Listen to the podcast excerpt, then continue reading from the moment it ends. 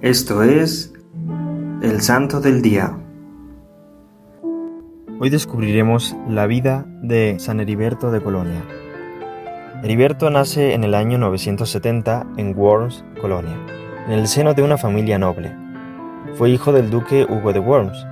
Cursó sus primeros estudios en la escuela catedralicia de su ciudad natal.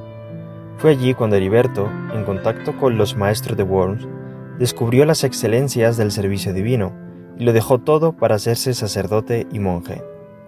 Posteriormente completó sus estudios en la abadía benedictina de Gorse, en el Ducado de Lorena.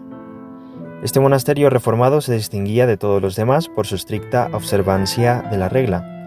Su meditación continua de la Sagrada Escritura y su prudencia sobrenatural le hicieron un gran director de almas.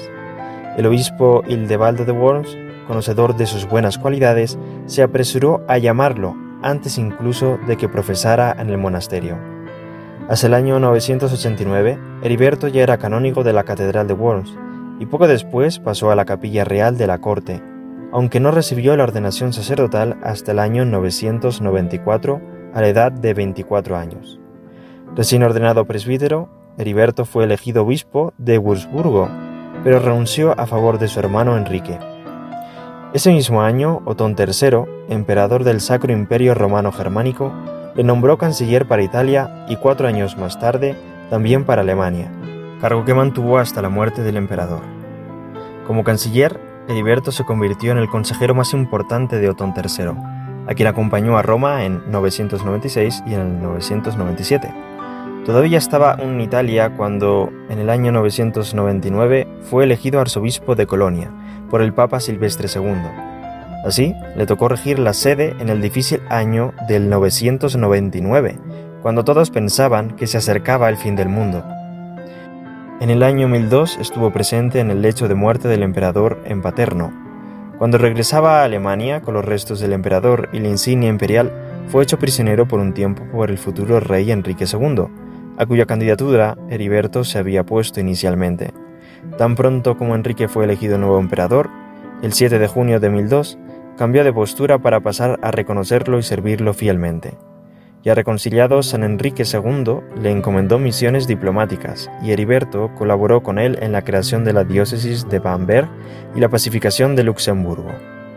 Sin embargo, Heriberto nunca se ganó la total confianza de Enrique II hasta el año 1021 cuando éste reconoció su error y pidió perdón al arzobispo, el mismo año de la muerte del santo.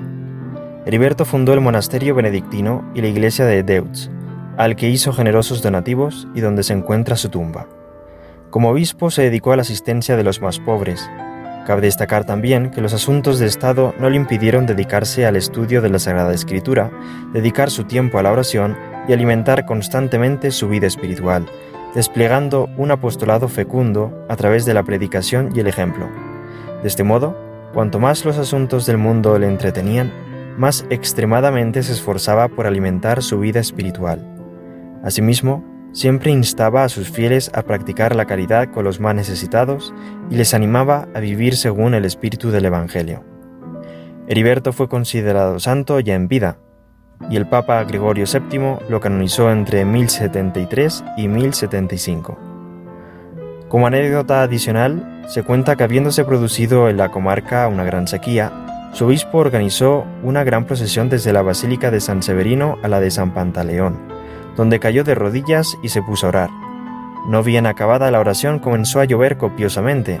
El hecho prodigioso fue atribuido a su intercesión y el pueblo no sabía cómo agradecérselo por lo que comenzó a gritar, las oraciones de Heriberto nos han salvado. De aquí su patronazgo de las lluvias deseadas. Servidores Amoris Christi, Movimiento Amoris Mater, haz todo con amor.